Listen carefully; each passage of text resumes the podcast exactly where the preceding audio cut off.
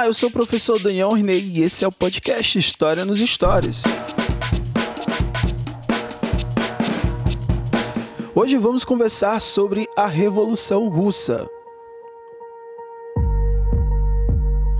O Império Russo era repleto de contradições e focos de tensão social. Mas qual foi o gatilho para a revolução? Há pelo menos dois elementos importantes a serem considerados. O primeiro relaciona-se ao fato de a revolução ser filha da Grande Guerra, pois a crise política, econômica e social ocorrida no país nos primeiros anos do século XX foi agravada com a participação russa no conflito. A estagnação econômica, consequência direta da guerra, gerava desemprego e um forte clima de tensão social. Greves e manifestações operárias se espalhavam pelo país e nelas reside o segundo elemento importante, a centralidade da participação feminina nos eventos que deram origem à revolução. As mulheres foram as principais responsáveis pela organização e pela articulação do movimento. Com o mundo em guerras e os homens no front, muitas delas assumiram postos nas indústrias e tornaram-se responsáveis pelo sustento da família família. Se em 1914 as mulheres representavam apenas 26% da força de trabalho nas fábricas, em 1917 somavam 43% do operariado fabril. Eram elas que reivindicavam o direito ao pão, o fim da guerra e melhores condições de vida e trabalho, articulando trabalhadores de diferentes setores, como o da indústria têxtil e o da metalurgia. Em fevereiro de 1917, a situação chegou a níveis extremos. Pelas ruas de São Petersburgo, espalhou-se o boato de que o trigo disponível na capital duraria apenas 12 dias.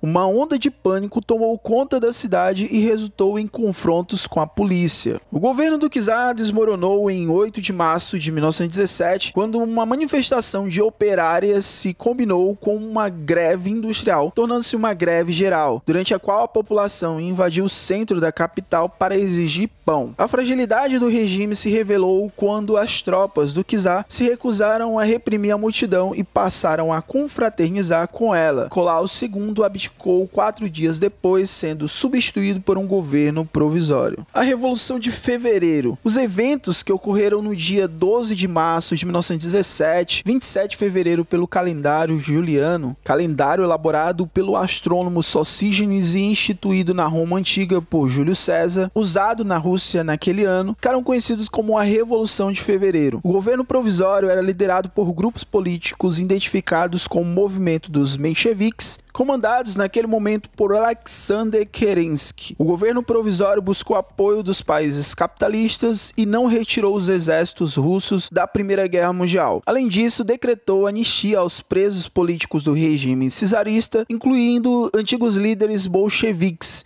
e concedeu a liberdade de imprensa. Com isso, em abril de 1917, Lenin retornou do exílio na Suíça, imposto pelo regime czarista, e publicou as teses de abril. Nesse texto, ele defendeu lemas como todo o poder aos sovietes e paz, terra e pão.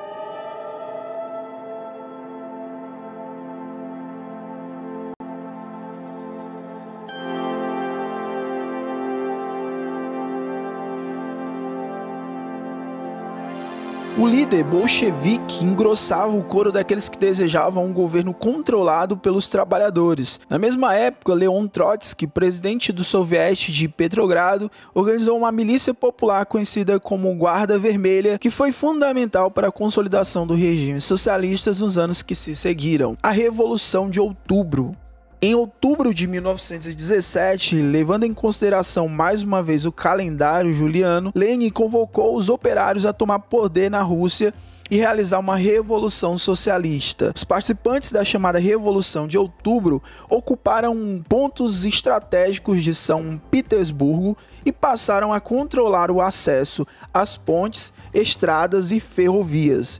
Em apenas dois dias, eles tomaram um palácio de inverno utilizado como sede pelo governo provisório, marcando o início do governo socialista na Rússia. Em 26 de outubro, já como líder do governo bolchevique, Lenin promulgou uma série de decretos com o objetivo de cumprir as promessas feitas meses antes, em suas teses de abril. Uma dessas promessas era a de assinar um amistício com a Alemanha e a Áustria-Hungria para sair da Primeira Guerra Mundial. A tão desejada paz se concretizou em 1918 com o Tratado de Brest-Litovsk. Ao sair da Primeira Guerra Mundial, porém, a Rússia não estava em condição de ditar regras da negociação ou exigir termos de paz.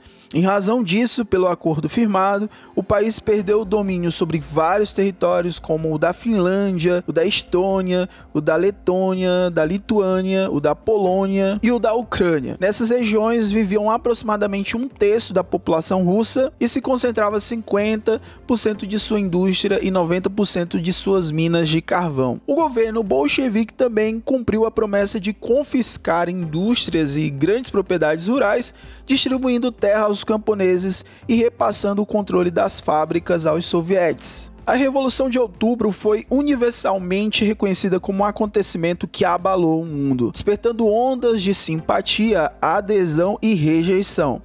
Ela produziu, nas palavras do historiador francês Furet, uma espécie de feitiço universal na cultura moderna. Assim como a Revolução Francesa no final do século XVIII, o movimento ocorrido na Rússia se converteu em símbolo da mudança mundial. Espalhados mundo afora, muitos operários saudaram os acontecimentos da Rússia bolchevique com entusiasmo e passaram a sonhar em replicar a Revolução Socialista. Em países como a Alemanha, houve grande mobilização da classe trabalhadora guiada pelo desejo de uma revolução socialista nesse período. Em decorrência disso, no início de 1918 até a década de 1930, o medo de um chamado perigo vermelho se alastrou pela Europa. Governos marcados pela instabilidade do pós-guerra temiam o avanço do comunismo em seu território em razão disso, entre outras ações, perseguiram associações de trabalhadores e produziram e divulgaram campanhas anticomunistas e antissocialistas. Assim que os bolcheviques chegaram ao poder,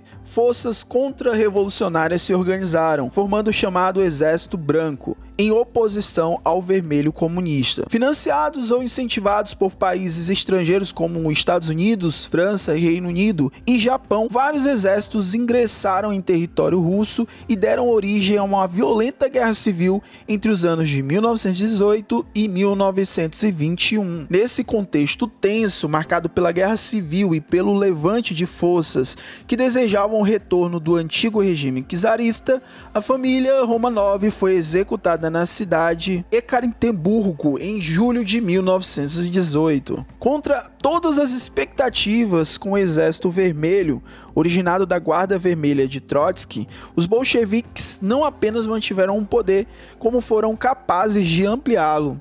A guerra, entretanto, terminou apenas em 1921, deixando o país devastado e cerca de 10 milhões de pessoas mortas. Enquanto durou o conflito, o governo adotou o comunismo de guerra com o controle do Estado sobre todos os meios de produção. Terras foram confiscadas, assim como as safras de cereais. A propriedade privada e a economia de mercado foram abolidas. Com o aumento do poder do Estado, liberdades individuais foram ameaçadas. Operários e camponeses resistiram a esse processo e se rebelaram.